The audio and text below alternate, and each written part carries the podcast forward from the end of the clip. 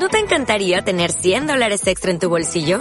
Haz que un experto bilingüe de TurboTax declare tus impuestos para el 31 de marzo y obtén 100 dólares de vuelta al instante. Porque no importa cuáles hayan sido tus logros del año pasado, TurboTax hace que cuenten.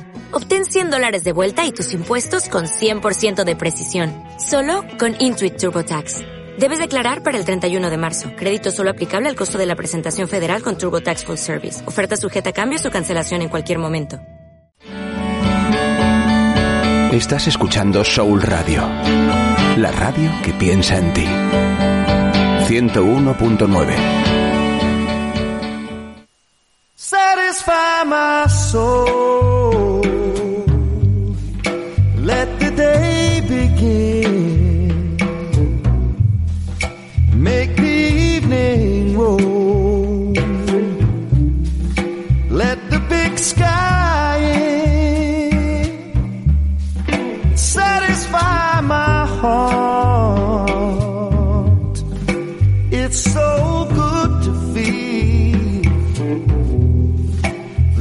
so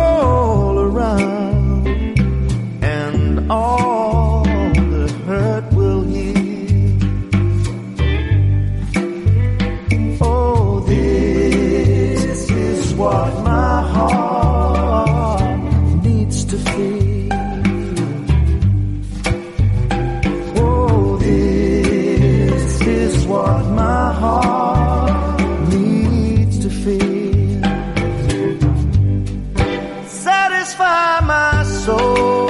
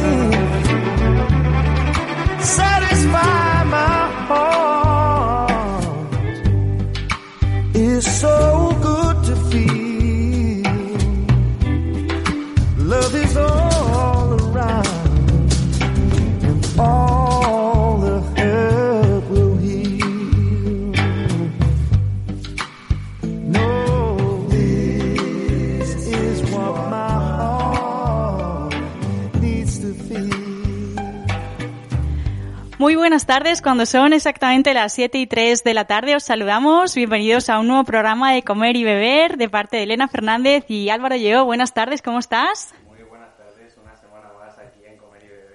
Pues muy contento de estar aquí a tu lado eh, compartiendo este momento. Qué bien. También queremos saludar a nuestro técnico de sonido, Luis. Un saludo. La semana Muchas gracias, pasada buenas tardes. no nos pudo acompañar, así que un placer tenerte otra vez eh, por aquí. Pues nada, empezamos en cinco segunditos.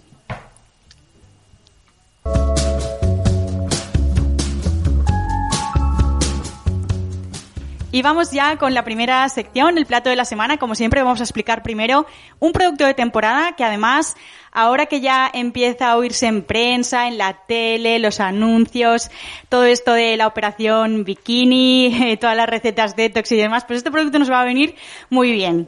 ¿Tú, Alvarito, sabes de qué producto podemos estar hablando? Pues hombre, intuyo que un producto saludable estaremos eh, hablando de algún tipo de verdura, ¿me equivoco? No, no te equivocas, efectivamente. Estamos hablando del calabacín, que por muy sorprendente que parezca, es un producto de temporada. Concretamente, empieza en marzo a, a verse en los supermercados, en las tiendas, en los eh, mercados de, de barrio, etcétera. Eso te iba a decir, Elena, un producto de temporada del calabacín me parece extraño. Es eh, ese tipo de producto que durante todo el año lo podemos encontrar ¿no? en supermercados y grandes superficies y no parece que pierda muchas propiedades, ¿no? A ver, sí que es cierto que no es como el tomate, porque al final el calabacín no tiene un sabor tan potente y tan característico, ¿no? Un tomate de temporada y un tomate de fuera de temporada se nota un montón. También te diré, eh, yo hace mucho tiempo que no me como un buen tomate, eh, a excepción de un restaurante muy muy bueno al que fui hace poco, bueno, Ricard Camarena, pero yo realmente es que ni en temporada de, de los tomates encuentro buenos productos ahí, ¿eh? No sé tú si tienes algún sitio clave donde ir a comprarlos, pero no lo sé. A mí hace años que los tomates me saben a poco. Como dice mi padre, tomates y manzanas ya no son lo que eran. Ya no son lo que eran, te doy toda la razón. Pero bueno, yo siempre intento ir, como, como hemos dicho en los sucesivos programas, al mercado del Cabañal y ahí encuentro siempre, en verano sobre todo, si hablamos del tomate, eh, producto de muy buena calidad con mucho sabor. ¿Te gusta más el mercado del Cabañal que el mercado central, no? Sí, a mí, bueno, realmente para mí el mercado del Cabañal, aparte de que, de que vivo cerca y conozco los puestos y te tratan eh, de forma muy familiar, eh, me encanta porque lo veo un mercado más real. Eh, es cierto que el mercado de central pues ha perdido un poco esa esencia de mercado familiar donde encuentras el producto a mejor precio o de mejor calidad y, y, encuentras pues todo tipo de productos, cosas que normalmente igual en otros sitios no encuentras en el mercado central, pero eh, ya no tiene ese, ese, énfasis familiar, ¿no? O, esa, o ese trato tan cercano. Tratan pues con, con gente igual extranjera y Claro. con gente de otras partes. Mucho, mucho turismo, ¿no? Mucho, mucho turista Mm. y, y mucho guiri, que diríamos. También hay que decir que igual mi hermana, que vive cerca del mercado central, me mata y me dice, pero ¿cómo dices eso? Si, si a mí me encanta el mercado central y voy a comprar y es súper familiar, pero bueno, igual el desconocimiento hace que diga esa barbaridad, yo tengo esa sensación. Os recomiendo ferramente ir al mercado del, del Cabañal. Bueno, a mí el mercado central también me gusta mucho, ¿eh? No le vamos a hacer, por supuesto, ningún, ningún asco. Pero bueno, volviendo al calabacín, vamos a hablar un poquito, como siempre, antes de sus propiedades. En este caso, pues bueno, contiene un 95% de agua, está compuesto por un 95% de agua y apenas tiene eh, calorías, 15 calorías por 100 gramos. Claro, es que esto para una dieta es maravilloso, es maravilloso. Yo la verdad que eh, cuando empezamos a preparar el programa y, y me dijiste el tema del calabacín, me sorprendió muchísimo que fueran 15 calorías. Es, vamos, es irrisorio, ¿no? Irrisorio, a ver, claro, ten en cuenta que el 95% de agua es prácticamente agua. Realmente la materia que consumes es poquísimo, poquísimo, poquísimo. Ya, ya, ya.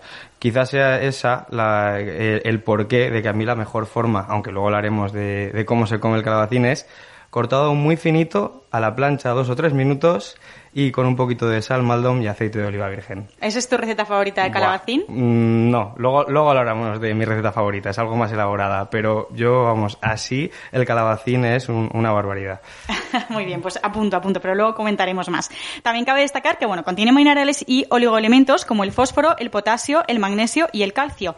Tiene además vitaminas eh, C, B3 y provitamina A y es una verdura muy rica en fibra.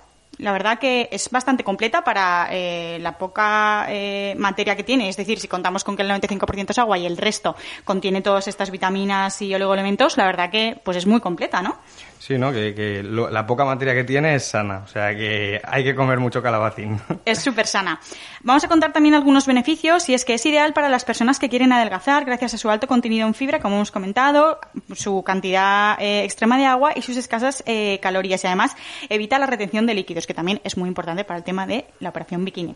Y además, gracias a los eh, eh, a ver si lo digo bien, carotenoides, esto me lo había preparado, pero oye, no me ha salido bien, ¿qué vamos a hacer?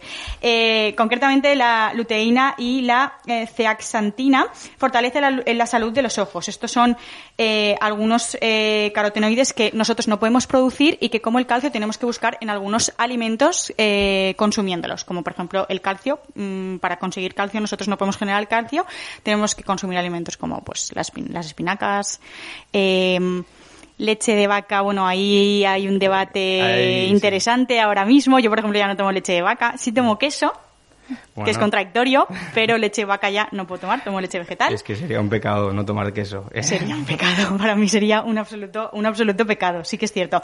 Y además también mejora la salud cerebral por eh, su contenido en fósforo. Oye, pues muy bien, todas estas, eh, todos estos beneficios del calabacín, eh, resulta muy interesante.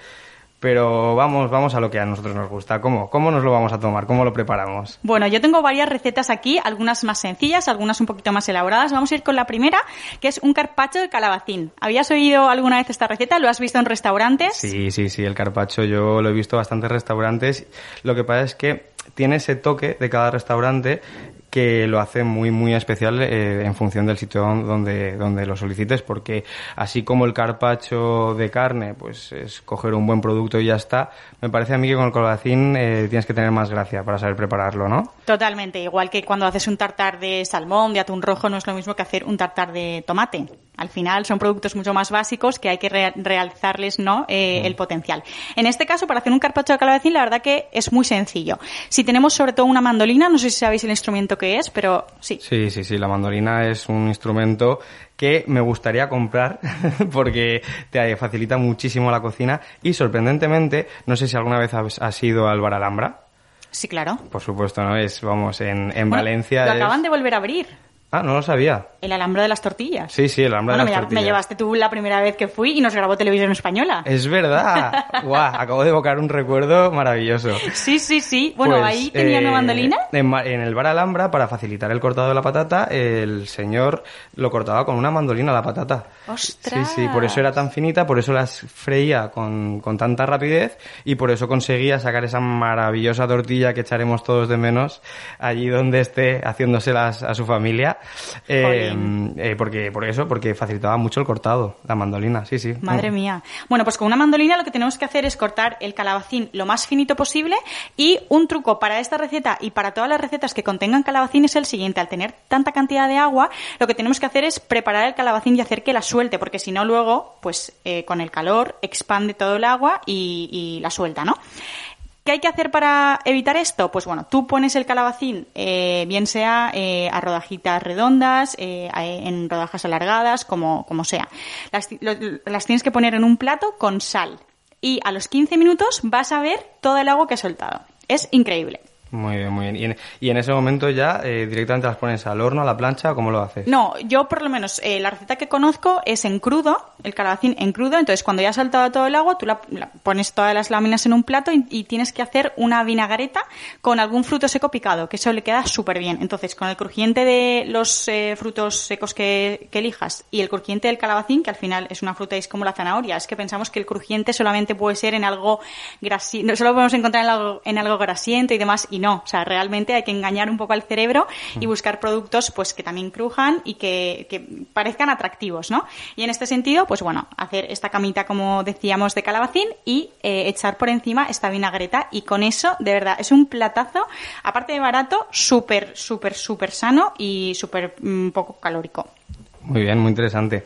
Estábamos diciendo, eh, no sé si lo hemos dicho antes, que el calabacín realmente es una hortaliza, ¿no? Es una hortaliza y también nos hemos preguntado cuál es la diferencia entre una hortaliza y un tubérculo. Pues bien, la hortaliza es una planta comestible según la RAE y un tubérculo es una raíz comestible. Esa es la diferencia entre ambos productos. Muy bien, muy bien, qué interesante. Bueno, yo quiero escuchar tu receta, que me has hecho antes un poquito de spoiler, pero quiero saber el paso a paso para seguirla, porque vamos, pintón, pintón. Bueno, realmente mi receta no es tanto con el calabacín en sí, sino con la flor del calabacín. No sé si sabías que la flor del calabacín se puede comer. Sí, ya me imagino entonces qué receta es, porque no la he hecho nunca y no la he probado, pero la he visto en muchas fotos. Ah, amiga. Bueno, y, también, como, como venimos diciendo en anteriores programas, yo como amante de la cocina italiana, pues tengo que hacer alusión a, a, esa, a esa gastronomía. Y em, este, este plato también es un antipasti italiano que se rellena la flor del calabacín con ricota, es súper sencillo, únicamente coges la flor, la rellenas con ricota, le puedes echar algún tipo de mermelada si, si te gusta para darle ese toque más dulzón, em, la pasas por bien un rebozado o por bien una tempura y la, la fríes. Ya está, no tiene más. Pero yo, por ejemplo, cuando he visto esto en fotos, me ha parecido súper complicado rellenar lo que es la flor. No es complicado porque, claro, lo que es la flor es muy delicada, ¿no? ¿Cómo se hace el relleno? Es que no es una flor delicada, es una flor que parece delicada, es muy aterciopelada, pero, es, muy resistente, sí, es muy resistente. Es como si fuera una tela muy fina en la cual la puedes rellenar sin ningún tipo de cuidado que, que, bueno, más allá de arrugarla, ¿no? Obviamente. Pero, pero es muy, muy agradecida y es un plato súper sencillo que sorprende muchísimo al comensal y que está realmente bueno. ¿Y dónde podemos encontrar estas flores del calabacín? Porque yo no las encuentro habitualmente, es decir, me tengo que ir a un mercado el Cabañal, un mercado central, en supermercados no se venden, entiendo que en verdulerías, fruterías de barrio sí, pero yo, ya te digo, ¿conoces algún sitio? Realmente yo tengo la suerte de que mi hermano tiene un, huerto estupendo donde la, la flor del calabacín, pues eso, las recolecta y me las da para poder elaborar este plato pero si tuviera que comprar, vamos, como hemos dicho al principio del programa, eh, no me lo pensaría. Iría al mercado del Cabañal y a alguna frutería le solicitaría que para la próxima semana eh, me vendiera, me cogiera o no tirara, porque muchas veces desgraciadamente las tiran eh, esa flor del calabacín y, a la semana siguiente pues eso le varía el plato este tan sencillo. Oye, pues voy a cogerte, aparte de, de esta información, el truquito este de decirle al verdulero o al, dueño de la tienda que me guarde lo mejor o aquello que, tiren y que puede servir tanto para comer como para pues tintar ropa. Bueno, esto ya haremos más programas acerca de esto porque con la comida no solo se puede comer, sino también hacer otro tipo de actividades. Muy bien, muy bien. Sí, hay que, hay que fomentar el, el comercio local, hay que, hay que ir a nuestros mercados y, y tenemos que, que, pues eso, ser humanos. Muy bien, como recursos humanos, eso es. Vamos con la siguiente sección.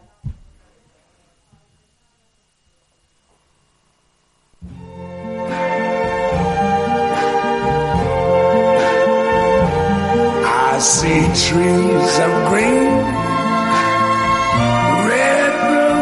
too. I see them bloom for me and you. And I think to myself, what a wonderful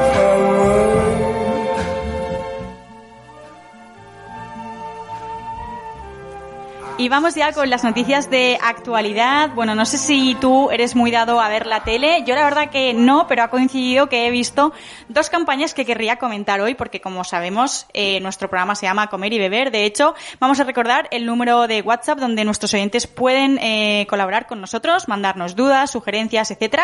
El número es 619-645-915. Te preguntaba, ¿Ves la tele mucho? Nada, nada. La verdad que hoy en día con toda la cantidad de plataformas y, y demás contenido que podemos encontrar en Internet, la tele se queda un poco obsoleta. Entonces yo no soy muy partidario, pero creo que sé de qué campañas me hablas y es verdad que las he visto. Vale, muy bien. Pues bueno, para todos nuestros oyentes nos estamos refiriendo a la última campaña que ha sacado Cruzcampo, la marca de cervezas. Ahora hablaremos también un poquito de cervezas, pero bueno, yo quiero comentar la super campaña que han hecho de resurrección a Lola Flores. Bueno, a mí me parece maravillosa, maravillosa Lola, maravillosa campaña y maravillosa resurrección que le han hecho. ¿Tú qué opinas? Hombre, yo cuando vi el vídeo pensé, madre mía, Lola Flores está aquí entre nosotros otra vez. No, no, yo pensaba que... Había, bueno, ahora explicaremos la técnica con la que han hecho esta campaña y también explicaremos la otra campaña que un poco le hace la competencia, pero que nada tiene que ver con la repercusión que ha tenido una y otra, ¿no? Pero es cierto que yo cuando, cuando vi el anuncio por primera vez, y de hecho lo comenté con mis amigas, ¿no? Dije, ostras, eh, no sabía, fíjate que, qué visionaria Lola, hablando ya de empowerment, de poderío, cuando ella vivía, ella murió hace creo pues 30 años me parece que murió, o sea, hace muchos años.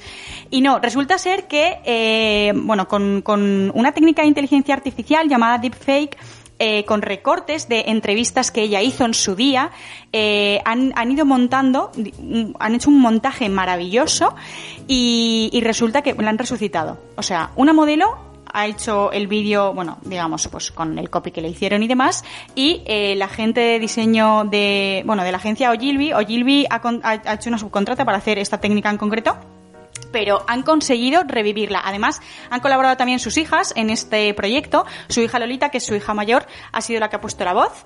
Y ellas cuentan en una entrevista que dieron en El Hormiguero que iban pues midiendo mucho eh, tanto los gestos que hacía la modelo, eh, la, manera de hablar. Lolita puso, mucho énfasis ¿no? en la manera que tenía su, madre de hablar y, y, sobre todo en el contenido del copy, ¿no? porque ellas comentan que todo lo que aparece en esa campaña su madre lo hubiese dicho, o sea, la ven muy reflejada. Entonces, a mí me parece una campaña maravillosa. Oye, te iba a preguntar yo, Elena, que te veo muy, muy puesta y muy entendida, porque yo como os decía, el vídeo me sorprendió y dije, mm, Lola Flores, ¿dónde estás? Hola, ¿por qué estás aquí? Pero eh, lo que más me sorprendió, no tanto la imagen, porque hoy en día con la cantidad de recursos que tenemos, sabía que podíamos, pues eso, podían hacer un maniquí, ¿no? Bueno, han creado en muchas películas eh, personas inimaginarias pero la voz, la voz, tú sabes si ha sido ella, o sea, ¿cómo, cómo lo han hecho? Porque es que es ella, es, es un poderío, una, una capacidad de decir las cosas como ella que me sorprendió muchísimo. A ver, la voz la ha puesto, como te decía, Lolita, su hija mayor, pero luego también, pues igual que han buscado en las entrevistas que ella hizo eh, imágenes, eh, han modulado también la voz y entonces han intentado dar absolutamente su tono de voz y yo creo que lo han clavado. También es verdad que de, un, de madres a hijas eh, se hereda un poco el tono de voz, la manera de hablar y demás, entonces claro, a Lolita no le habrá costado mucho. Pero entre eso y que han podido rescatar tonos de voz de, de otras entrevistas que ha dado, la verdad que lo han calcado, lo han calcado y bueno, la otra mm, campaña que también está súper de moda y que también es de una eh, marca de cervezas muy famosa es de Estrella Damm. Y claro, tú, pues contra una persona que está en el más allá, solo puedes, yo creo que gastarte y gastarte dinero, y aún así no ha tenido la repercusión que, que tuvo Lola. Aquí, ¿quién ha entrado en escena? Pues bueno, David Muñoz, los hermanos Roca, Carmen Ruscalleda. ¿Sabes quién es Carmen Ruscalleda? No, no, a Carmen no la conozco. Pues Carmen es eh, la única mujer que tiene siete estrellas Michelin, cuatro de ellas en España y tres de ellas en Japón y es un, vamos, un, un, avión de combate esta mujer. Pues también sale en, en el anuncio. Ha sido grabado, bueno, sale el Bulli en primer lugar y luego pues eh, Senderos de la Costa Brava y ahí pues ellos reivindican, ¿no? Que se han estado portando muy bien. Ya sabemos que el tema de la hostelería está complicado. Ahora iremos a ver un poquito un repaso de las medidas eh, que, que tenemos en cada comunidad autónoma de España pero bueno, reivindican un poco que ellos van a seguir al pie del cañón, van a estar ahí. Es cierto que es una campaña muy buena, pero contra Lola yo nada, nada. opino como tú, Elena. De hecho, he de decir que me sorprendió muchísimo el anuncio cuando, cuando lo empecé a ver, la cantidad de, bueno, de personajes eh, súper, súper representativos en España. Eh, vamos, solo ver a Ferran y a Albert Adrià era una barbaridad en, en escena. Pero, bueno, y aparte es que el, paisaje era espectacular. Aún así, no fui capaz de terminar el anuncio. No me enganchó. Y pensé, con la cantidad de millones y millones que han podido invertir, ¿cómo es posible que no haya terminado tres minutos de anuncio? Es que es muy fuerte. Por eso, o sea, la campaña de Lola tiene garra tiene garra, te engancha. Y es cierto que es una campaña más cortita. Pero nada, nada, yo creo que, que nada que ver. Lo siento, lo siento por Estrella pero yo soy fan Cruz Campo a partir de ahora a tope, a tope. Bueno, y hemos hablado de las campañas publicitarias, pero en sí el producto, que es a lo que a nosotros nos interesa, que... Eh... Pues mira, te diré, en mi casa se compran varias cervezas. Lo primero se compra Mau, porque a mi novio le gusta Mau, entonces él es muy cervecero, se compra Mau. Yo me compro eh, de normal, ¿sabes cuál me gusta a mí? Alhambra, pero de lata roja.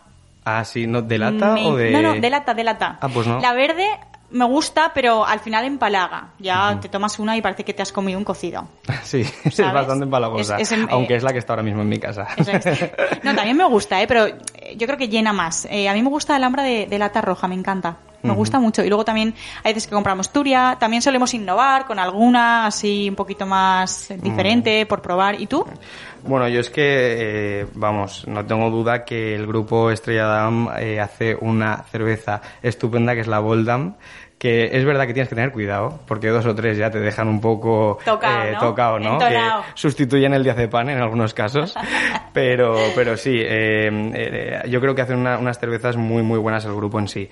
Sí que es verdad que el grupo Cruzcampo tiene, tiene mucho, mucha cerveza buena, eh, de hecho, eh, está Paulaner, eh, realmente es, es, de ellos, Amstel, que, que, creemos todos que es valenciana, pero eh, bueno, yo la verdad que apuesto por Estrella Damm.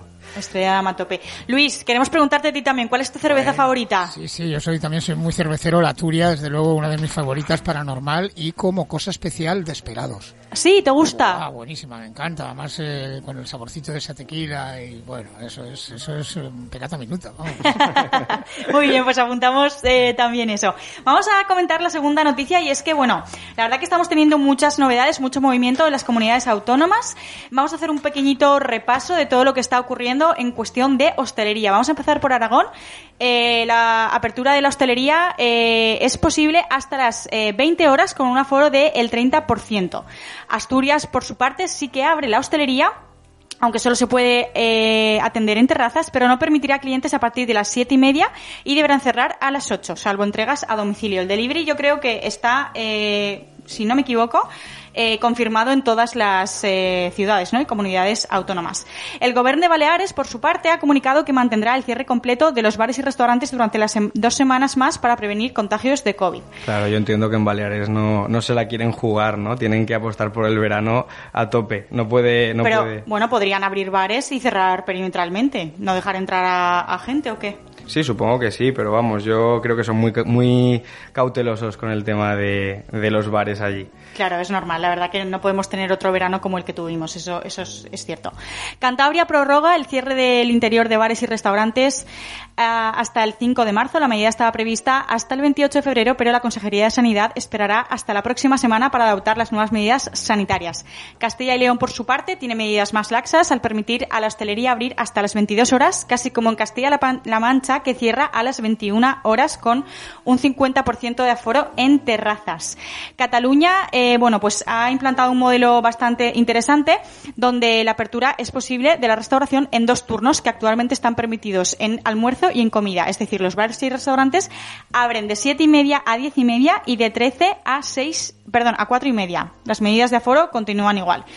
Comunidad Valenciana. Bueno, la hostelería abre eh, solo en terrazas al 50% y con un aforo máximo de cuatro personas por mesa y eh, el cierre de los bares está estipulado a las eh, 18 horas. Duras declaraciones. Duras declaraciones. Galicia abrió la hostelería de modo parcial el 26 de febrero, pero por partes. Por ejemplo, Lugo, Orense, Santiago, Vigo, con una incidencia inferior a 200 casos por cada 100.000 habitantes, sí han reabierto la hostelería con un aforo del 30% en el interior y del 50% en terrazas. Pero por su parte, a Coruña, Ferrol y Pontevedra, con una incidencia de entre 250 y 500 casos a 14 días por cada 100.000 habitantes, la hostelería solo podrá abrir en las terrazas con un aforo del 50% y hasta las 6 de la tarde. Por su parte, Madrid, bueno, aquí la verdad que han mejorado muchísimo los datos. La apertura de la hostelería eh, es hasta las 23 horas, pero con el matiz de que los bares y restaurantes no podrán permitir nuevos clientes a partir de las 10 de la noche.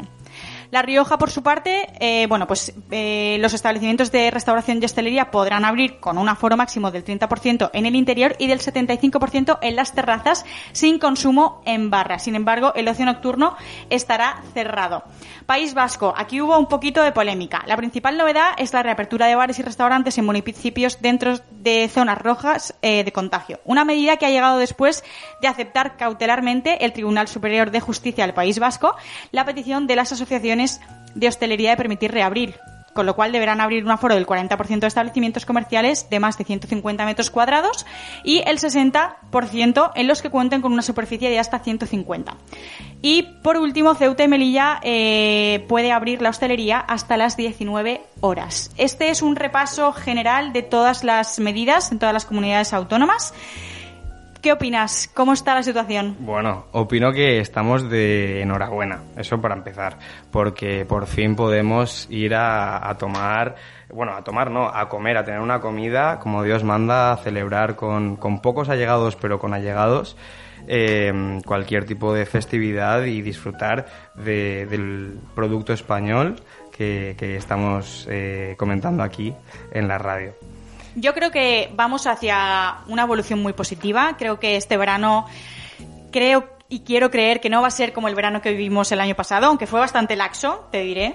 Yo no sé si tú viajaste, Bueno. yo viajé. Eh, yo sí, yo también viajé, he de decir, he de confesar. En esos viajes yo pude ir a comer, a cenar a restaurantes, o sea, es decir, yo Sí. hice una vida normal dentro de... Fue, yo lo llamo el, el oasis del coronavirus.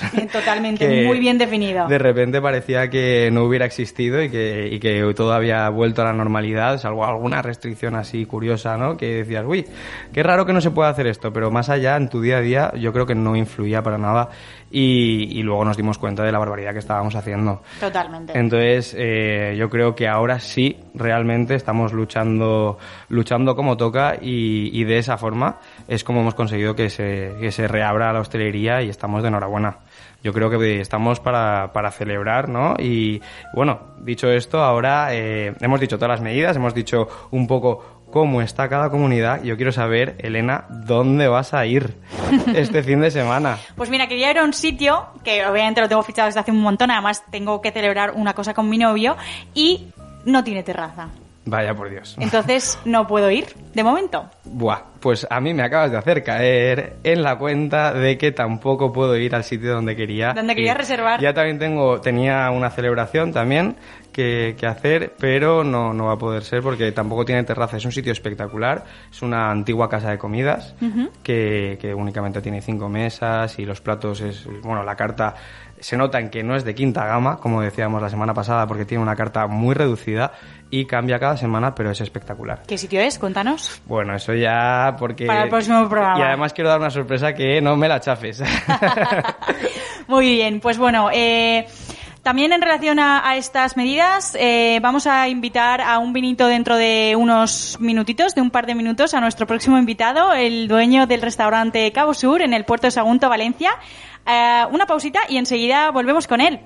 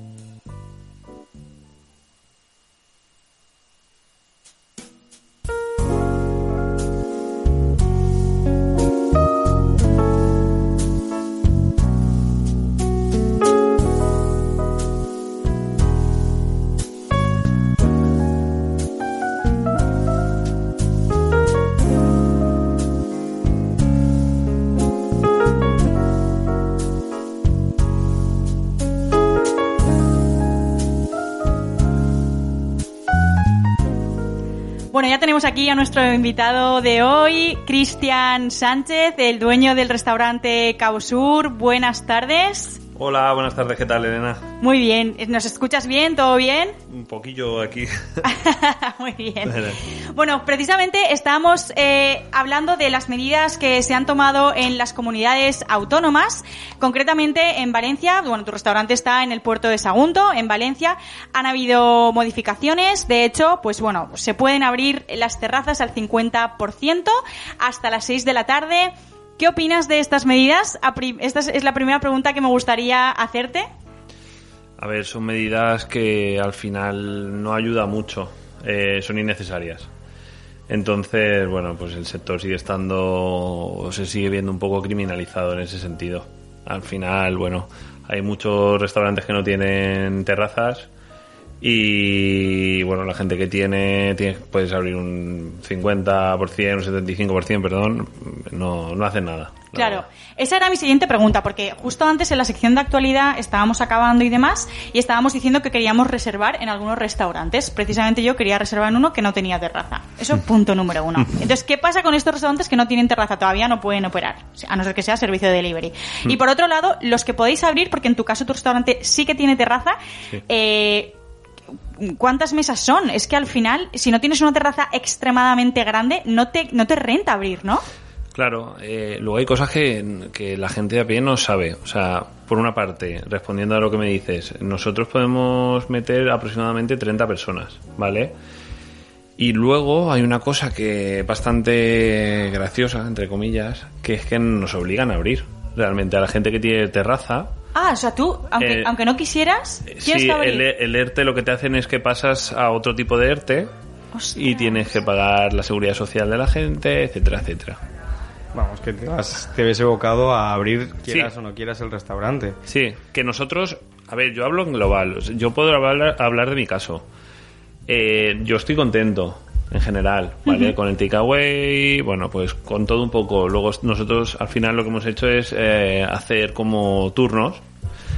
La gente lo entiende, la gente, bueno, pues reserva con mucha anterioridad, se adapta. La verdad que yo estoy encantado con la gente pero mm, bueno, si hablamos del conjunto de, de todos los restaurantes, son medidas que no hacemos nada. Yo, además, bueno, voy- no quiero meter dedos en la llaga, pero hay, hay cosas que me parecen mal, ¿vale? El otro día, yo por mi trabajo tuve que ir a una reunión a una universidad Sí. Y resulta que las cafeterías de las universidades, de instituciones públicas, por ejemplo el Congreso, sí que están abiertas. Es más, yo con la persona que tenía la reunión me tomé un café con todas las medidas del mundo. O sea, teníamos distancia y todo, pero están abiertas. Entonces, ¿qué diferencia hay? ¿Qué medidas pueden tomar? Las cafeterías de instituciones públicas, de universidades, etcétera, que no se puedan tomar en la hostelería al uso. No lo entiendo. A ver, eh, no hace falta que te vayas a una cafetería. No, por ejemplo, si quitamos el tema de las cafeterías de las universidades, eh, nosotros al final nos enfadamos. El otro día lo hablaba con, con un amigo. A nosotros nos dicen de cerrar y nosotros cerramos. Claro. quiero decirte, ¿quién soy yo para, joder, si te están diciendo que cierres por sanidad, por tal, lo que tú quieras, perfecto. El tema que cabrea en la hostelería es que tú vayas a, a Mercadona, que vayas a un supermercado, que vayas al Leroy Merlin. Yo el otro día fui a Mercadona y no sé si puedo dar nombres o no, pero los voy a dar. Bueno, no pasa nada. Y, y a mí me dio vergüenza. Porque, Porque había, no había límite de aforo, ¿no? no, no había nada. Aquello pues era lo más parecido a una discoteca que he visto en un año. Madre mía. Eh, la gente por los pasillos, bueno, pues eh, rozándose Sin y tal. claro. Entonces, te cabrea. Entre otras, entre otras cosas, porque nosotros, por ejemplo, tenemos un pub también allí. Cuando nos han dejado abrir, a nosotros nos han dejado abrir con una limitación. Bueno, podíamos meter en un pub que te cabe ciento y pico personas, metíamos 40 sentados, ¿vale? Aparte es un pueblo, nos conocemos todos. Claro. Yo cada vez que se levantaba alguien, que la mayoría de personas es gente conocida mía, gente, amigos, tal, yo es que estaba a punto de perder amistades. Claro. Porque decían, no os levantéis, tal, parecía como un crimen. Claro. Y luego, al día siguiente, ibas a un supermercado y dices, joder, ¿cómo puede ser que, que esto- esta diferencia? Claro. Entonces es un poco lo que, lo que da rabia. Y además, bueno, según tengo entendido, eh, para poder abrir, el- los pubs tienen licencia que pueden abrir a partir de las 6 de la tarde. Sí. ¿No es algo así? Eh, de las... ¿De medidas normales dices? O sea, Sí, no- de normalmente. 12 a 4. Ah, de 12 del mediodía. Sí, de cuatro 12 a la 4. mañana. Sí, sí, sí. Entonces teníais únicamente esa franja horaria, ¿no? De 12 de la mañana a 6 de la tarde. A ver, te cuento. Nosotros lo que hicimos fue solicitar. eh, nosotros tenemos un pub que la actividad la cogió en 2018. Por lo tanto, como estaba muy fácil adaptarlo a una cafetería, solicitamos. eh, porque es que ahora yo pregunto, ¿cuándo creéis que se va a abrir un pub de normal? Hombre, yo he leído artículos acerca de este tema y mínimo hasta 2022 decían que discotecas y pubs no podían abrirse. Entonces nosotros al final lo que no íbamos a hacer era, bueno, cerrar, te, te desespera. Claro. Eh, no- Lo Claro. teníamos medianamente fácil y lo hemos peleado mucho. Y en este sentido, el cambio de licencia, ahí sí que han puesto eh, ayudas o facilidades para hacer este cambio de licencia y que la gente pudiese continuar de alguna manera con su negocio. Te cuento. Eh, a nosotros, eh, a priori nos iban a ayudar mucho. Y lo intentaron. Lo que pasa es que aquí hay dos vertientes. Uno, eh, el político y otro, el técnico. Por lo tanto, el político al final, pues quiere ayudar. Depende también de cada, de cada político, pero bueno, nosotros en nuestro caso, sí. ¿Qué pasa? Que luego coges un técnico que lleva 30 años allí en el ayuntamiento, que al final son los que mandan, Y nada. y no. Nada de nada. No, no. No, de hecho a nosotros nos tuvieron cuatro semanas injustamente cerrados Buah. por historias. Y bueno, pues lo que te digo, porque nosotros al final somos gente joven que pues tenemos fuerza para tirar para adelante y para pelearlo y demás, pero si no, bueno, pues hay mucha gente, claro, que le pilla en otra época de su vida y demás. y- Que a lo mejor pues un servicio de takeaway, de delivery, pues no, no tiene no. ya no fuerza, sino pues recursos a lo mejor o, Sí. o ponerte a, a innovar, pues igual si llevas 30 años en la hostelería, la verdad que no te apetece innovar. Sí. Y volviendo un poquito a lo que comentabas, ¿qué ayudas están dando ahora mismo o, o justo antes de, de, mm, cambiar las medidas en, en la Comunidad Valenciana, qué ayudas estaban dando a los autónomos? No sé si en tu caso eres autónomo. Sí.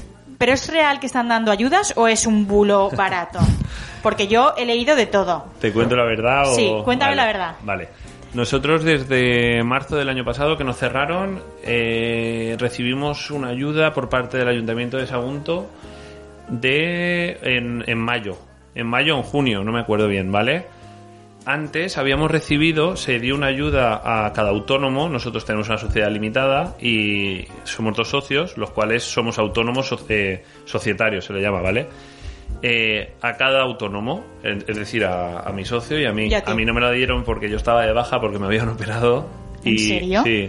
Y al estar operado de- eh, y estar de baja, como estoy recibiendo una ayuda, consideraron que como ya estaba ingresando dinero, no te daban esa ayuda. Sí, a mí me parece muy injusto, pero bueno.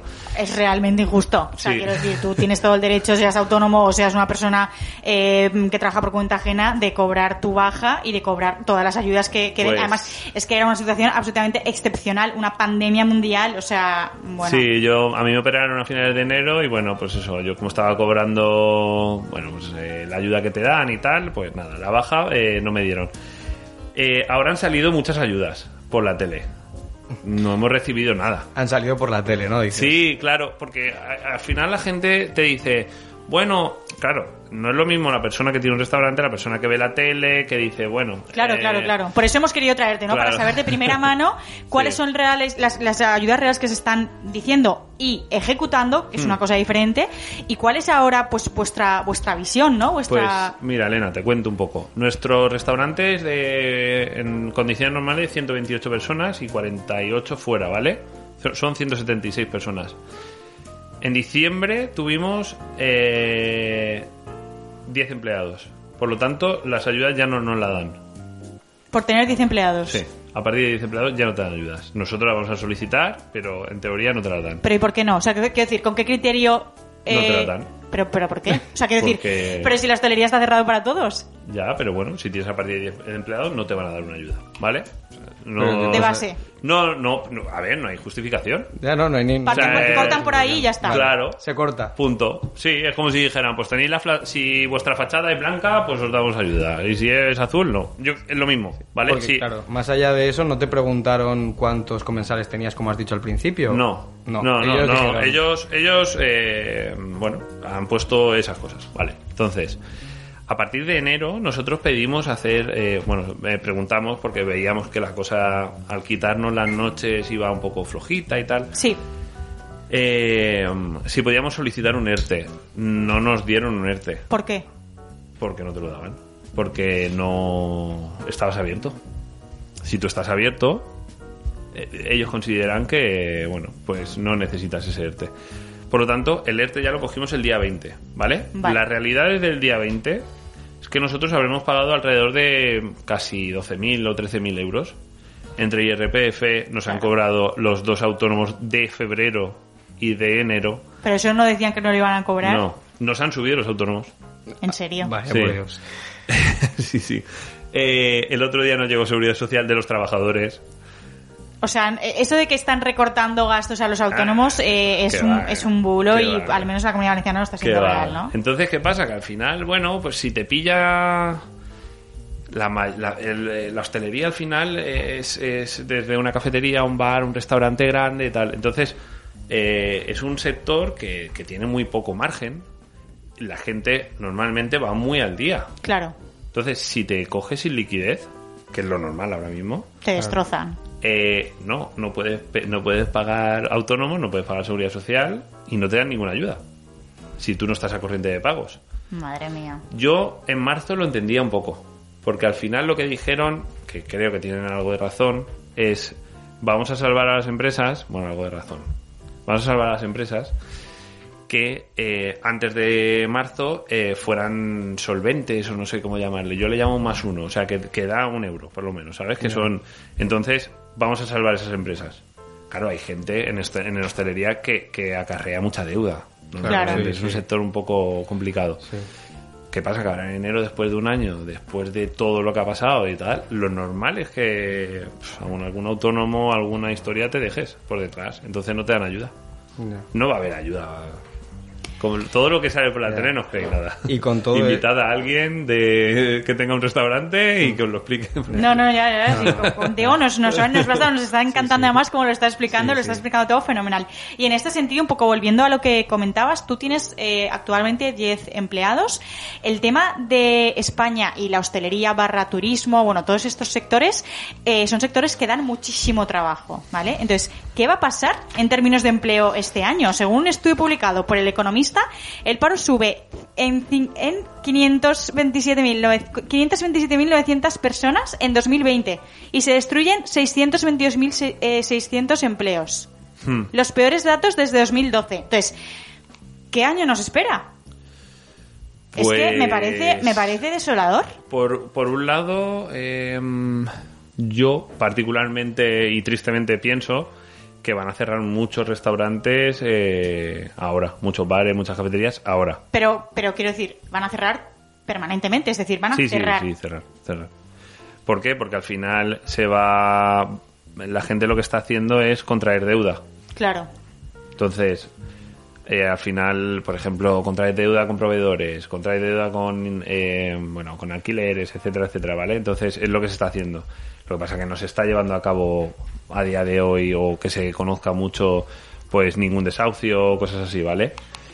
Que no sé si están prohibidos o no, la verdad. Eso también sería otro tema. Si dejas de pagar el alquiler, creo que no se pueden hacer desahucios. No lo sé.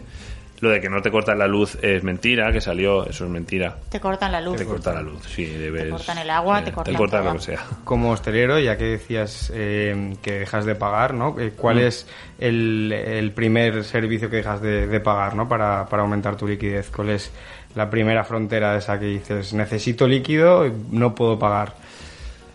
Eh, buah, es que una pregunta muy amplia. ¿Por qué? Porque nosotros, por ejemplo, tenemos los pagos eh, mensuales y nos lo cargan. Eh, siempre tenemos los mismos proveedores y ellos mismos vamos pagando mensualmente. Nosotros en marzo, como no, claro, es que esta es otra, nos pilló con las neveras llenas. Claro. Claro. Claro, es que tenéis que. O sea, hay una cosa que a la gente. eh, nosotros teníamos vida antes del 15 de marzo. Nosotros teníamos un catering de 250 personas en, en San José. Eh, teníamos con- en San José 150 reservas. Son 400 personas más eh, lo que es. Vale, entonces. Todas las neveras estaban llenas. Todas. ¿Qué pasa? Que te cierran un. No sé si os acordáis, viernes. Sí. Sí, sí, sí, nos acordamos. Un sí. 14 de marzo. Viernes. Nosotros el sábado al final fuimos todo el equipo y a regalar comida a nuestra gente y bueno, intentar, claro, no sabíamos lo que pasaba y tal. Entonces, ¿qué dejas de pagar? Primero, lo- yo creo que la gente dejará de pagar lo primero que pille y lo que primero que pueda devolver por banco o lo que no ya no pueda la gente cobrar. Eh, o sea, es un sálvese quien pueda, ¿eh? Claro, lo primero que te venga, ¿no? Sí, Es lo que, sí, lo que sí, dejas sí, de lo pagar. primero que pueda. Sí, no, lo que dice Cristian, no, lo que más fácil te vaya a ser devolver. O sea, Sí. al final, Nosotros pues por ahí.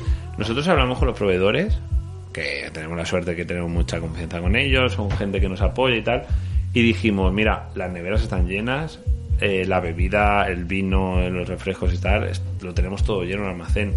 Si queréis venís y lo recogéis, pero no vamos a hacer el giro mensual porque es que al final... No podemos, No, normal. claro, aparte, joder, tengo género tuyo. Claro, claro, claro. Ent- Entonces, ¿qué pasa? Que ahí llega otra, otra historia, que son las distribuidoras. Las distribuidoras también, una ruina como la como, Mm. como parte de la hostelería, ¿no? Alucinante, alucinante. O sea, yo no sé cómo van a acabar las distribuidoras de, de cerveza. Tú date cuenta, mira, el jueves nos sal- salieron todas estas medidas y tal, ¿vale? El jueves. Yo jueves fui de casualidad al gestor para ver qué iba a pasar, tal, no sabían nada. Sí. Te dicen, Cristian, espérate al viernes. Viernes te informan, oye, vamos a hacer, bueno, pasa esto, pasa lo otro y tal. Tú el lunes, al final, una distribuidora que está en ERTE, ¿cómo lo haces para repartir a la gente? Madre mía. O sea, ¿cómo coges un camión y te pones a distribuir? A... eh, yo creo que se toman medidas sin conocimiento. Y se ha visto. Claro.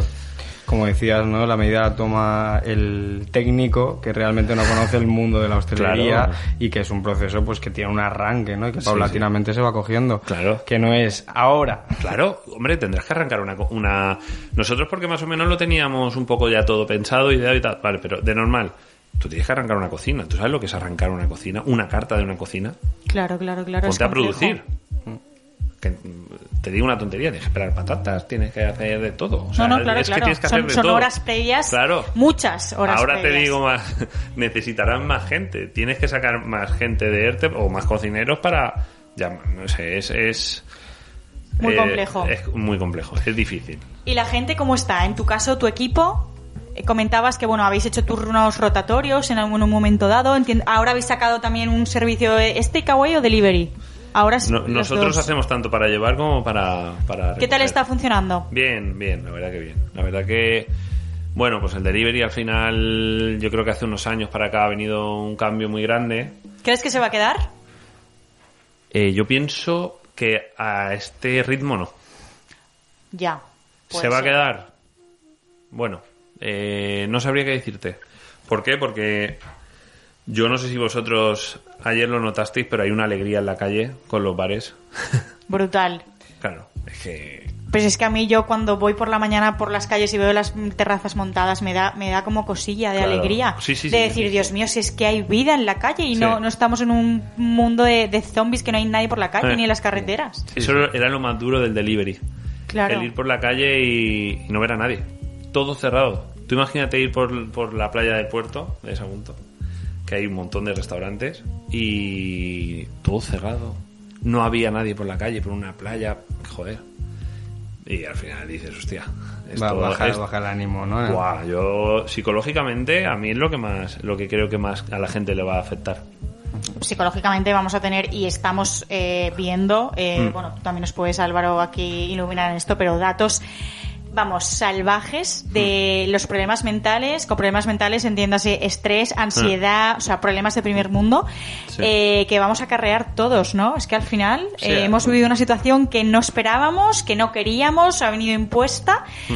y nos hemos tenido que adaptar todos o sea tanto los sectores como las personas a esta nueva vida no Sí, al final eh, realmente el modelo que explica la enfermedad mental es vulnerabilidad, es decir, una carga genética y un estresor. En este caso creo que no puede haber mayor estresor que una pandemia mundial. Eh, an- anteriormente tú veías una patología mental y era pues un estrés de un fallecimiento de un familiar o algo que por así decirlo pues pues tiene que, que pasar, ¿no? Y Ley que, de vida, y ley de vida y que estás acostumbrado a verlo y esto pues no, no tendría por qué pasarnos o, o nos ha pillado pues eso en un momento en el que era imposible imaginarse una catástrofe así, así que ese estresor va a generar mucha, mucha enfermedad mental. Pero bueno, y, y en relación a esto y, y un poco a lo que te preguntaba Elena, em, tus, tus trabajadores cómo lo han vivido, ¿no? Te estaba preguntando y, y sobre todo tú nos has contado en primera persona tu experiencia. ¿Qué, has hecho? ¿Has hecho algo que no te imaginabas que ibas a hacer en algún momento? Eh, que decías, bueno, esto desde los 15, ¿no? Eh, pensaba que ya lo había olvidado y, he tenido que volver a ponerme manos a la obra. Te has arremengado, te has puesto, te has puesto el traje de trabajador y te has puesto a ello. Mira, yo el otro día eh, lo hablaba con, con, mis, con mis cocineros, que yo siempre he pensado que un restaurante tenía que ser o funcionar como una cooperativa. Entonces, en el sentido de que todos trabajamos a favor de, pues, de una empresa que es de todos, ¿vale?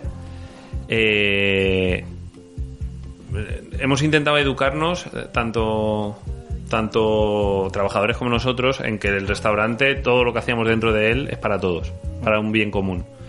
Por lo tanto, todos los trabajadores que tenemos nos han apoyado y entienden que el gran esfuerzo que estamos haciendo tanto Mario como yo, porque, a ver, ¿qué quieres que te diga? Es que no podéis hacer más. Es que nos, tira- nos hemos tirado día y noche trabajando, haciendo... Tú me preguntas, ¿qué, qué, qué has hecho que no te imaginabas? Pues yo no me imaginaba haciendo repartos. Claro. Yo no me imaginaba. mm, Me encanta la cocina, pero le tengo mucho respeto a, a la cocina de un restaurante porque al final eh, trabajan los profesionales. Pues yo no me imaginaba estar ahí con ellos e intentar ayudarle en lo que pudiera. Eh, hemos hecho de todo, sinceramente, hemos hecho de todo. Pero al final, eh, cuando tú como trabajador ves que tu jefe o que tus jefes están intentando darlo todo por intentar que, que- que esto que hemos creado todos, eh, salvarlo, pues yo creo que ellos al final te ayudan y ven que, que bueno. Un poco por, por modelado, ¿no? Es como se consigue que, Claro. que al final se pongan las pilas y, y ayuden, pongan su, su grano. Muy bien. Muy bien, Cristian, pues nada, hemos llegado ya hacia el final de la entrevista. Muchísimas gracias por haber venido. Estás invitadísimo cuando quieras volver. Recomendar tu restaurante en el Puerto Sagunto, restaurante Cabo Sur. Y nada, que vaya todo súper, súper bien. Seguro que te auguramos muchísimo éxito y va a ir fenomenal. Muchísimas gracias a vosotros. Y nosotros nos despedimos, volvemos el miércoles que viene a la misma hora, 7 de la tarde. Me gustaría hoy mandar un saludo especial a mi compañera Alex, Amparo y a Paco, que tiene ideas muy díscolas. Un besito, gracias. Un beso, hasta luego. L'espoir est un plat bien trop vite consommé. À sauter les repas, je suis habitué. Un voleur solitaire. Soul Radio. Información, comunicación, entretenimiento. El lápiz, la goma de borrar, el papel o los tachones forman parte del pasado.